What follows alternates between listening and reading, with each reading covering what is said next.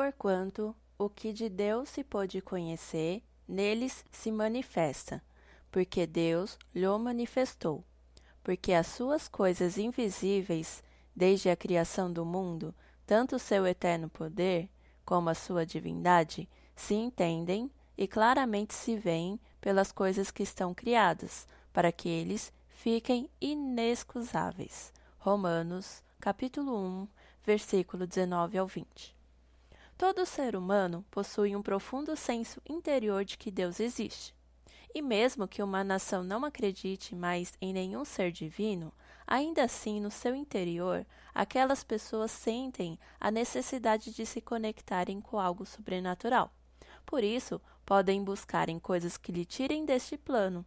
Isso pode acontecer usando entorpecentes que o fazem viajar e ter experiências alucinógenas, por exemplo. Porém, Deus se faz conhecido.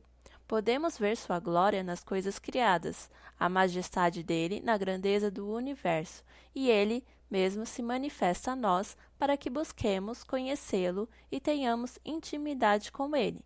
Ele é um Deus relacional. Nenhuma de nossas indagações assustam a Deus. Nada há em nós que esteja escondido dele, e isso poderia até ser assustador se ele fosse um velho ranzinza que está em seu trono irado contra tudo e todos. Mas Deus não é assim. Ele é amor, luz, logânimo, justo, bondoso, santo.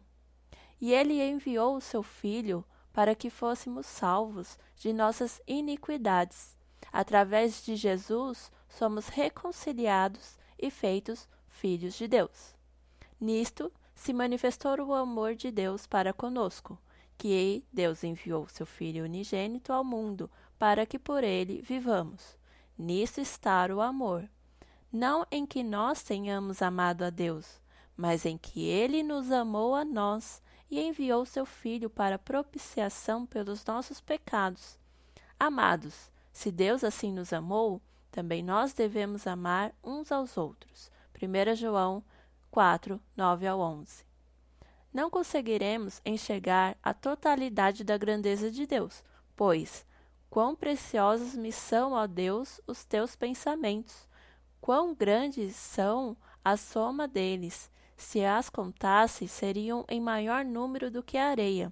Salmos 139, 17 ao 18.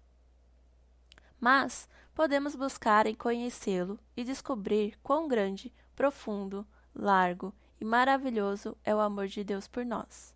Que eu e você possamos mergulhar neste amor e conhecer cada dia mais a grandeza do Criador do, de todo o universo. E se você foi tocado por essa palavra e deseja abençoar outras vidas, não deixe de compartilhar via WhatsApp. Acesse também nossas redes sociais, no Instagram é arroba palavradodia.app, Facebook Palavra do Dia app e no nosso site www.aplicativopalavradodia.com. Fique com Deus e até mais!